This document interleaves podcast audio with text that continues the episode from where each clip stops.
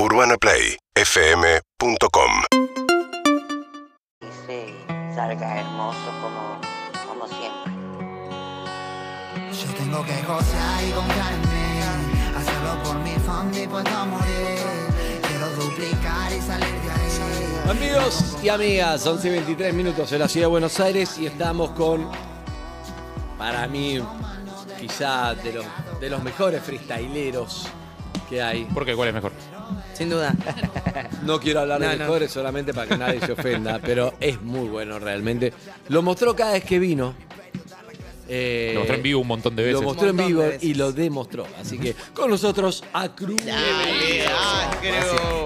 Ah, va a ser un Luna Park, Acru. Wow, ya estamos en Luna Park, qué bien. Presentando el Don, espectacular. Cuando, el jueves 28 de septiembre, Luna Park, entradas en ticketportal.com.ar. ¿Estás cagado o no? ¿O estás contento No, cagado? ¿O solo contento, solo asustado? No, estoy, estoy contento y súper como agradecido, ¿viste? En un momento ahí, re. Ahí va. Eh, orgulloso, la verdad, re bien, energético, esperando el día. Estoy ahí, bien, bien, enfocado. O sea, obra ya estaba dominado. Venías de obras. Sí, por Te gusta, estás, haciendo el recorrido de, de los rockeros tradicionales. Vamos es arriba. como el llegó a obras, bien, ok, ya está obras, hacemos shows en obras, lo llenamos, estamos ok. Bueno, el Luna Park es el que viene después. Me gusta. Sí, boludo. sí, sí, no, histórico, increíble poder hacerlo con, con el camino que uno eligió, con esta música, con el rap, con el momento en el que está el rap y todo. Entonces, nada, maravilloso y mítico lugar para presentar el Ey, ey, hay que pasar por una parca, hay que hacerlo. Y te da, pero. ¿No te da nervio un poco decir, subo? Sigue, vas bien. No, no, no, estoy tranquilo, estoy tranquilo. O sea, sí, nada, obvio que uno tiene la, la, la mística del lugar y querés ir a romperla y dejar la mejor marca que puedas hacer y aportar a toda esa, toda esa energía que tiene ahí, ¿viste? Pero estoy tranquilo, estoy Igual son personalidades, boludo. O sea, si vos tuvieras que hacer un Luna Park, Andrés, estoy seguro que aunque tuvieras todas las entradas vendidas al- de hace meses, ya sabés que están todas vendidas. Estás en el día del Luna Park diciendo no va a venir nadie, no va a venir nadie, no va a venir nadie. Ey, Es a ver o sea, con quién son estás hablando. Son personalidades. estás hablando, son personalidades. ¿Qué fuiste a ver al, al Luna, te acordás? Tipo, tenés. Bueno, hace, hace muy poco estuve ahí con el show de Wutan Clan, que Hermoso. pasamos por Argentina. Tremendo, Increíble, súper energético, re fuerte. Tremendo. Eh, mismo la conexión con el Luna viene re de chico, ¿viste? Es un lugar mítico que uno escucha nombrar desde muy pibe y todo, y todas las bandas y toda la historia que lo atraviesa. Y fue muy, muy loco porque la primera, primera vez que, que fui. Eh, porque encima arranqué a ver shows como re de grande y re metido ya en la música, ¿viste? No es que cuando era pibe súper iba a ver shows con mis viejos ni no. Sí escuchaba música desde casa y todo eso, pero mm, fue con el Woz, digamos, el Woz me invita a, a su, a su Luna Park, yo tenía que ir a rapear ahí con él y claro, ahí sí estaba súper, súper nervioso. Para, o sea que tu primer Luna fue desde arriba del escenario. Sí. Ah, boludo. Ah, a avisar. Sí, sí, sí, sí, fue bueno. Y ahí siento que, que sentí como una especie de, de la adrenalina, el nerviosismo del momento, pero también un sentido de, de- no sé cómo explicarlo, pero de pertenencia, ¿viste? Como decir, che, loco, lo puedo hacer, puedo vivir esto, puedo afrontarlo. Y me acuerdo que en ese momento Uf. lo súper felicité a Valen, le dije, amigo, llegaste a un lugar mítico, qué loco.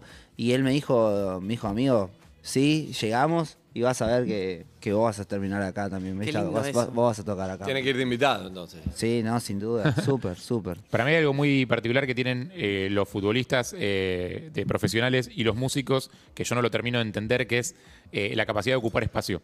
O sea, vos en una cancha de 11 ves un tipo parado, decís como, che, este chabón ocupa mucho más espacio del que está ocupando, Sí. porque tiene bajo control toda una zona alrededor suyo, y pienso en el tamaño de los escenarios. Digo, porque capaz que, no sé, vos te criás eh, rapeando en una plaza donde tenés poco lugar para moverte, y de repente tenés un escenario gigante, y vos tenés que llenar espacios ahí. Lo tenés que ocupar espacio. Sí. Digo, y, o sea, vos sos muy bueno haciendo eso. Ah, bueno, Digo, ¿cómo, se, o sea, ¿Cómo se ocupa el espacio? ¿Cómo se pa- pa- que, que no dé como ansiedad, ¿viste? Como estoy corriendo de acá para allá para llenarlo. O sea, es otra cosa. Sí, yo creo que tiene que ver con ir aprendiendo a leer la, la energía y el movimiento del lugar, ¿viste? Las conexiones, las miradas, lo que va pasando, como esa cuestión instantánea, ¿viste? mirás Como- con gente es como bailar. público? Un poco sí, pero mm, como si yo te dijera más lectura de- del momento, de la sensación, ¿viste? Como si fuese un malabar, Mm. digamos, para que no se caiga esa bocha, vos tenés que estar ahí moviéndote y estar concentrado, ir manejando de un lado para el otro y lo mismo pasa en ¿Te una pasa a veces de mm, eh, que te inunden pensamientos negativos de, uh, esto no están disfrutando, uh, no se están copando, uh, no, es que lo mío no va, y tenés que, porque es todo de la cabeza en Mm. realidad, nunca es nada, ni bueno ni malo, es tu cabeza lo que, lo que va disparando. No, la verdad ¿Tenés que... que... dominarlo así o vos sos de "Ah, arranca y ni sabés lo que haces y le No, no te conectas con el- los, los- los fantasmas. Me pasan dos cosas. Una mm, es que me acuerdo que en un momento cuando, cuando empecé a entrar en los festivales y en otros, en otros públicos, viste, en, esa, en búsqueda de esa experiencia y amplitud, como que me acuerdo que gente que, que- que me, me acompañaba en ese entonces me dijo como acá es donde tiene que aparecer el artista, ¿viste? Como que es muy fácil salir y, y- y cantar para tu público, para el que ya conoce tu canción, tu remate, el que te vio, el que ya está enamorado de tu impronta, digamos, ¿no? Y como que esa enseñanza me generó una cuestión zarpada, digamos. Me, me gusta hoy en día mucho como tocar para gente nueva y esta cuestión de... Los que no te fueron a ver a vos, Sí, digamos. tipo, ¿quién es este pibe y qué hace y por qué? Bueno, y cómo, cómo presento mi propuesta y cómo genero ese, ¿viste? Ese, ese puntazo energético. Eso sí me pasa, ese desafío cuando voy a tocar a lugares nuevos. Y después hay algo real también, que por el tipo de letra y la energía que uno tiene, eh, hay un momento donde veo la Eh. curva, ¿viste? En la canción digo, uh, acá, acá la puedo cagar, acá la puedo... ¿Viste? Hay un punto... Ah, ¿sí? que uno- sí, hay un momento donde uno dice, este es mi punto débil de esta canción, no tengo que pifiar, no tengo que pifiar. Y es como, ah, cuando lo pase... como, Una canción festejo. escrita por vos encima. Y sí, es que hay canciones débiles. de cuatro minutos, de cinco, de, y donde las rapeadas son súper dinámicas, van y vienen, están todo encadenado. Si me uno va aprendiendo a dominar la situación, pero hay momentos donde si en esas ocho o cuatro pifiás, se te ensucia el resto del Uf. verso, ¿viste? Entonces como que vas aprendiendo a... ¿Sirve Qué estar presión, en- perdón, qué presión, porque va un artista ya con sus canciones, canta sus canciones, pero vos tenés que estar atento A toda la, la Sí, cantidad obvio. a de enviar en vivo. Obvio, mismo, mismo con el freestyle, con el improvisar, ¿viste?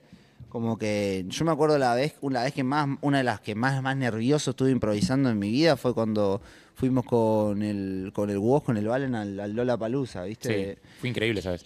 Gracias. Que hicieron tipo primero barras largas, Uf, una y una, y después sí. fueron acortándolas Sí, y terminaron en tipo una y sí, una, una y una, una y una. Fue Sí, increíble. no, eso, no, eso para mí fue eterno. Para mí hemos estado como una hora y media, te lo juro. Sí, yo no, y- no puedo entender cómo hacen No, eso. no, no. Bueno, son encima son 3, 4 minutos, pero es una demencia, ¿viste? Como que una cosa es salir encima a cantar, que tiene su energía, pero vos tenés como una lectura de dónde va a caer todo. Cuando salís a improvisar desde ese lado, a un lugar tan grande en ese momento, son momentos más, más desafiantes quizás. No, aparte hay algo de en las batallas, el hecho de que estén esas normas puestas de como, bueno, te tengo que hacer mierda, Sí. te permite como, no sé, hay, hay un marco, o sea, te voy a hacer mierda, o sea, tengo que cantar so- mal, te voy a hablar mal sobre vos, digo, Sí. en algún punto. Eso te delimita mucho los temas.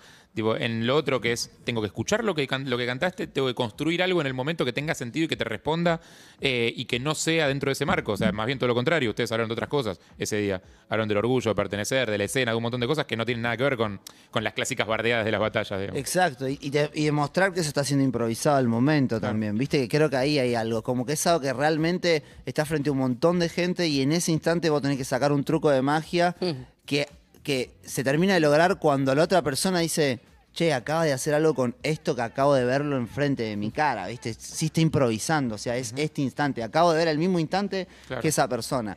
Y eso hacerlo durante, de frente a un montón de gente, con coherencia, con rítmica, con un otro, en una discursiva, o sea, pero lo fuimos logrando con el tiempo, con el Valen, Me, digamos. me gusta que nos sueltes el freestyle, porque hay muchos de las batallas que en un momento quieren despegarse de esa y solamente escribir canciones. Y vos estás haciendo tus temas, pero el freestyle lo tenés ahí, agarrado, no lo soltás. Sí, porque creo que hay un montón de camino todavía con respecto a la improvisación, con respecto al freestyle y con respecto a la espontaneidad que tiene esta disciplina, esta rama. ¿Viste? Creo que los toda la cultura del jazz y toda la cultura más llamera de nuestra música desarrolló como un nivel de, de habilidad, de desafío técnico desde la improvisación, que siento que con el freestyle no pasó del todo en el sentido que está muy vinculado a la batalla, más Sí, como si fuese un claro. boxeo de Claro. palabras que una cuestión más vinculada al aikido o a la improvisación musical, ¿viste? Sí, Y yo siento que hay mucho de eso, de esa, de esa visión energética, filosófica con respecto a la improvisación que hay que seguir desarrollando y a mí me, me fascina improvisar. Así. ¿Y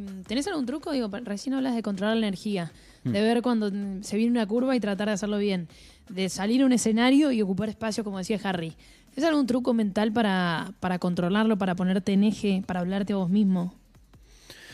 Sí, tengo mis momentos previos, digamos. Eh, hay un momento cuando ya estamos ahí en el venue, cerca de tocar, cerca de salir ahí al vivo, que empiezo como a, no sé, meterme adentro, como quien dice, viste, escuchando mi música, tomando cierta distancia del momento, respirando, enfocándome y, y, no sé, me pasa mucho que cuando siento ese vértigo, esa adrenalina, me recuerdo un poco qué es lo que me, me llevó a esa situación, viste, el camino, como que hay algo que, por ejemplo, el Luna Park, ¿no? Como que uno dice, che, vas a salir al Luna y todo esto, y sí, lo entiendo y voy a estar nervioso antes y voy a tener la adrenalina y la energía de estar ahí.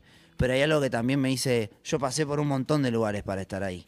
Y sé que puedo estar ahí por todo lo que trabajé y todo lo que hice. Y creo que ver ese momento antes de salir a tocar me tranquiliza, porque siento que es parte de una coherencia en torno a lo que ya viene sucediendo que pueda estar ahí. Y eso me hace como decir, bueno, No tengo- pasar. es el momento de estar acá y hacer lo que hay que hacer. En Josear hablas un poco de tu historia. Sí, un poco de mi historia y también de todo el desarraigo que siento que viven los jóvenes del norte, del sur del país. viviste en todo el Tucumán de chico. Sí, sí. Creo que hay toda una cuestión de salir a buscarse la vida a la capital, ¿no? Y de, de desprenderse de los barrios, de tu familia, de los lugares donde creciste, tus estudios, para ganarte el mango, como quien dice, ¿no? Y es algo muy del latino. Creo que mm, quería tener una canción desde este, desde este tipo, ¿no? Eh, me viene pasando mucho de, de sentir esto que el rap está llegando a un lugar de pertenencia en nuestro país, en nuestro idioma, en nuestra cultura, en nuestros barrios, en los colegios. en- y siento que hay muchas cosas de, de- del propio argentino por también por contar, ¿viste? Eh, por lo menos en mi generación. ¿Metiste el mensaje de tu vieja? Sí, metimos el mensaje al principio. Ahí la voz que arranca es de mi vieja. Eh, y estoy súper Había hablado contento. con. Claro. Sí. Fanática de Lizzy. Sí, sí, la mismísima fanática de A ver qué dice. sí. Bien, hijo, debe estar agotado, pero bueno, ya falta poquito para que esto se realice y salga hermoso como, como siempre. Yo tengo que josear Bien, lindo, me lindo. gusta, me gusta que. ¿Qué es josear? Josear es un término que en realidad viene de, de- del hustle, que es el término que llegan a usar Ah. más, viste, de los norteamericanos con respecto a mover, estar ahí en el digging de las calles. Sería como un fueron buscavidas, sería como el Exacto, buscavidas en en exacto, inglés, hustle. Exacto. Los puertorriqueños, los colombianos lo fueron adaptando y lo deformaron, lo volvieron a josear. Tiene que ver con eso, con, como lo que puede ser para nosotros laburar, ganarse Sí, el sí, mango, sí, la perfecto. chamba para los colombianos. Estamos hablando con Acru y teníamos esta propuesta para Acru. A ver si te, si te va. Que es la siguiente. Dijimos, eh, Acru muchas veces va rapeando sobre lo que vive y lo que conoce, pero nació en 1997.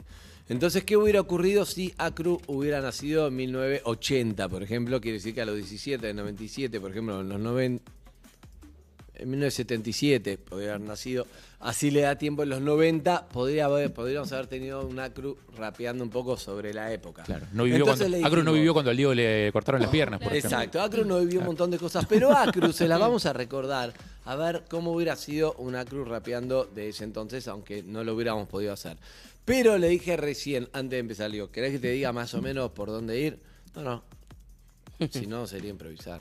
Ah, ¿No? Perfecto. ah. Yo solamente quería darle un punteo, pero Acru es. muy- Transparencia, valores. Eh, valores, Bien. transparencia. No, no, no es que quise. Y un poco está loco, porque No es- dale, boludo, mirar un no, poco el no papelito. quise romper las Dale, reglas, claro. solamente digo, te digo por dónde voy a ir. No, no, me dijo. Bueno, perfecto, así que se lo voy a decir al aire. Vamos arriba. Ahí va.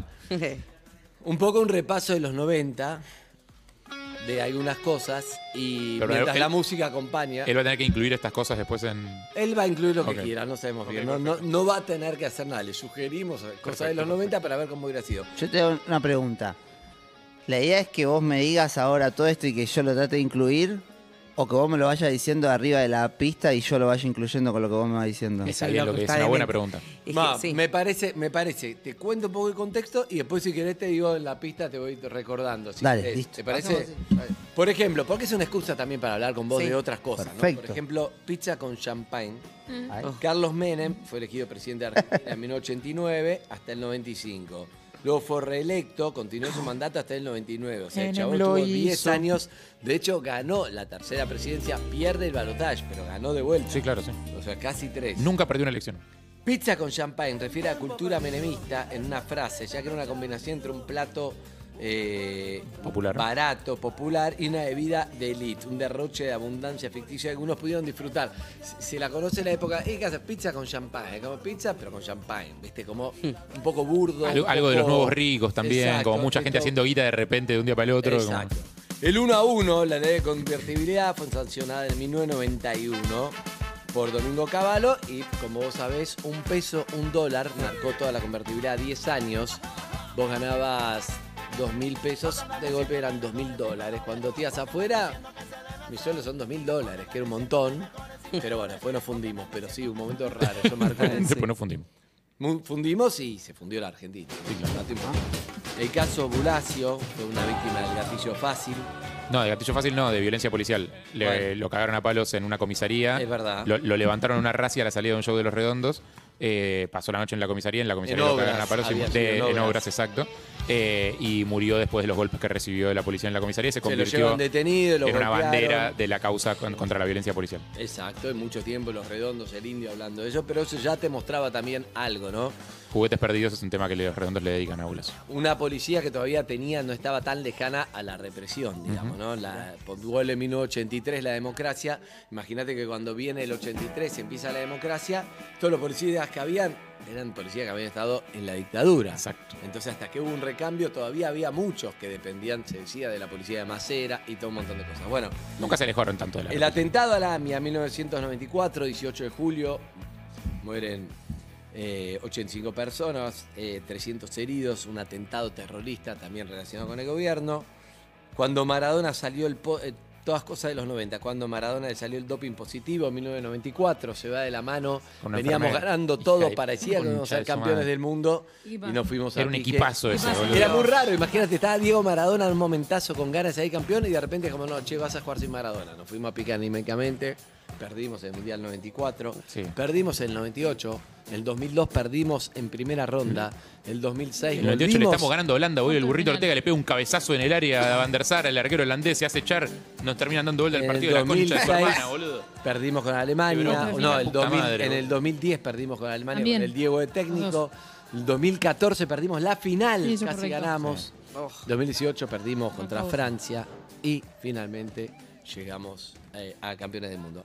Un recorrido innecesario. No, Historia. está Los. Rolling Stones en River. No habían venido nunca a la Argentina. La esperaba los Rolling Stones. Oh, shit. Como no, muchos. se Bob Dylan de esperaba. soporte.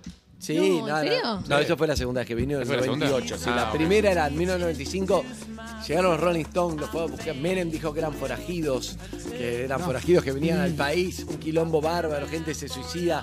Una locura. Fue porque, claro, nunca habían estado y este era un país muy ávido de los Rolling Stones. ¿Forajidos? Perdón. ¿Forajidos fue con, con ellos Fue o fue con Guns N' Roses? Forajidos fue con igual, Guns N' eh, Fue en Roses. los 90 también, porque fue un año Forajidos después, fue con o Guns N' dos Roses, años sí. después, 92 fue eso. Eh, emitido, bueno, video match de 1990, show match, Tinelli, Tinelli marcó una época también. Chiquititas, Las la televisión, exacto. La televisión es su mejor momento, se puede decir. Las novelas que se exportaban Grande Pa. a Turquía ahora se importan. Amigos son los amigos, grande pa, cosas. Bien. Hasta ahí, bien, más bien, o menos bien, un pantallazo de los bien. 90. Bueno, bien. Si tuviera que definir la década, fue carísima. Carísima. Se empezó a pagar después, con la crisis del 2001, y empieza una decadencia fuerte. Y, la guita viene de los 90. Empieza la corrupción fuerte, te diría, son temas personales porque son, no son periodísticos, se podría demostrar. Pero Menem, ¿qué hizo? Privatizó todos los servicios del Estado, como Aguas Argentinas, Telecom, los, los trenes, todo, qué sé yo. Se robaron toda la plata privatizada, hicieron mierda, no nos quedó nada, la plata se la robaron y después empieza como la crisis económica, la decadencia. Pero fue raro porque la mitad venían las bandas internacionales, uno, mucha gente podía viajar, era más fácil ir a Los Ángeles que a Bariloche, costaba lo mismo, toda una cosa que después fue muy caro. y Fue la se- época de auge de las vacaciones en Brasil. Entonces, Exacto, todo, todo, Claro, era todo. muy barato ir a Florianópolis. Era todo muy barato, Claro, pero en realidad era una dolarizado. mierda, pero claro, sí, 10 años era, vale un peso un dólar. Más o menos. Qué locura, ¿eh? Quedó, vos naciste Qué en locura. 1997 en el medio de ese quilombo, Acru. Ahí estamos, sí, sí. Bueno, vamos a tratar de hacer ahí mi, mi versión. ¿Te voy tirando o ya te alcanza? Como vos quieras, pues si no te quiero interrumpir. No, no, re, por mí que suene la pista y vos me vas tirando y yo voy agarrando eso ahí para que no ¿Qué sea... sabías de esto? ¿Estabas más o menos en tema? O Hay cosas que sí, hay cosas que no. Bien. Sí, sí, obvio. Em, Pensá que naciste en el medio de esto, en 1997. sí, no, vos. demencia, sí, 97. Lo de los Rolling no lo tenía. Em, uy, igual me nombraste como no sé cuántos tópicos, es un montón. Muchas cosas. Te repaso. 12. Pizza con champagne, te repaso. Pizza Ese con- término tampoco, esa- Pizza con champagne, el Eso 1 a ya, 1. hermoso. Walter Bulacio, Lo de Walter Bulacio tampoco lo tenía. atentado a la AMIA, Maradona, los Rolling y, no sé, Tinelli, Listo. muy de los 90. qué sé yo. Vamos a pasar por todo. Todo, ok. Vos si me mirás, Ay. te tiro algún título más. Si no, te dejo solo, ¿ok? Vos- vamos a pasar por Está bueno igual en el medio que pueda tirarte algún conceptito. Sí, como- sí, no, no, vos vos, quieras, vos que me no vas quieras. Yo estoy tirando. para seguir Ok, sumando bueno. conceptos Vos me vas 90, tirando, vos me dos vas años, tirando, vos me vas tirando concepto y vamos. Bueno, Si Acro hubiera sido, hubiera nacido antes y en los 90 lo hubiera vivido, o más o menos vamos a tratar de hacer eso, hubiera sido algo así. Hey, hey, there go the nigga right there, cuz. Pull up on the side on real quick. I got you, I got you low. Hold up. Shit. Uh, uh. ¿Le puedo pedir un poquito más la pista fuerte? Uno, dos. Ese subió. Check yo. Ah, yeah, yeah. Si hubiesen nacido en los 90, lo verías todos en cámara lenta. Imágenes que se proyectan desde mis cuencas. Cuando empiezo a relatar, se abre la tercera puerta. Quizás hubiese estado con Packer Machiavelli o con Miñeris, mirando por allá Tinelli. Video match, vos cazás el flash. Hacer rejú romante, saca como cámaras de flash. Impregnadas, imágenes y fotos. Tirame la palabra al aire que la agarro y floto. Te teletransporto entre nosotros. No hay problema champagne. nunca corto. Ahora vas a ver que porto. Pincha con champagne, comían algunos y otros con pilcha al Nike y puro humo. Tratando con poder sacarse la panza, llenarse, cargarse de alimento, traer esperanza. Una Argentina que no le alcanza, inoportuno, uno a uno, un peso que costó a futuro. Procesos de algunos, tiempos nulos, hicieron que el argentino tenga que ponerse más crudo y sacarse como ninguno, como Maradona, gambeteando con la bola, diciendo vene, vene ahora a volver a Nápoles, allá a Italia, porque es internacional esto de la labia que tiene el argentino cuando irradia y encara con magia, diciéndole, loco, labia necesaria que tienen los que irradia. Pará, pará, parala, me dice la mente que la divisa con ganas, como cuando la roba compraba vidibala. Corrupción. La corrupción la tenían algunos, le sirve para tratar de joderte todo que el status quo, verte nulo, ponerte venda en los ojos, atarte con cadenas y taparte con cerrojos. La privatización nos costó la nación, porque los que comen más quieren tener doble porción. Yo quiero compartir, hacerlo por mi gente verbal y escaparle a los gratis, como la pobreza que trajeron el DM. No voy a nombrarle ese porque ese nombre le temen. No cortó pan de cabeza, cortó nobleza, hizo que los árboles se tallen y se joda la corteza. Esa mierda que traen los gratis, disparando plomo como en gatillo fácil. Lo que me nombraste ahí en el de lo redondo, yo en el micrófono solo lo compongo. A la obra que todo se transforma, almas flotan en el aire a través de obras que Nació pueden ser Acru. Patricio, donde nació Acru, saliendo de la mente, elevándote el estatus, escuchando Tapú con data Silú, proyectando la salud cuando el sol impactó. 28 de septiembre, Luna en Park. Tucumán, el 28 de septiembre vas a encontrar cómo es que nace todo este germen que se hace solo en el aire como un vicio y la pólvora y partícula tiene gusto a sacrificio. Cuando presentemos el don, se rompe el tercer portón a través de la bendición de la palabra y renglón, la sensación, ritmo y musicalización, darle origen y cultura a la profesión, proyección de una misión en univisión. Todo eso lo vi por ley de atracción cuando era guacho, allá nacido en el 97, ahora 2024, ¿quién más le mete a esta mierda? Nadie, a esta mierda nadie. Tenemos la labia y los freestylers me piden que la cierre y yo solo sé abrir puerta. Ataquen la Urbana Play y nos veamos de vuelta.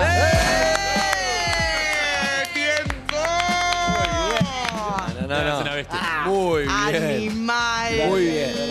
Un par que No, no. está para el disco. Sí. Un par fue muy bueno. Porque, viste, eso te debe pasar. Como hay un par que, suponete en esto, no tengo idea, pero un par que resolvés perfecto y otro par que gol. ¿No? Claro. Ni hablar, ni Es hablar. como sí. porque vos no tenés ni tiempo de ver. Un par te salen, resolví, listo, a otra, tirame más. Y un par es pum, cabecé, gol, listo.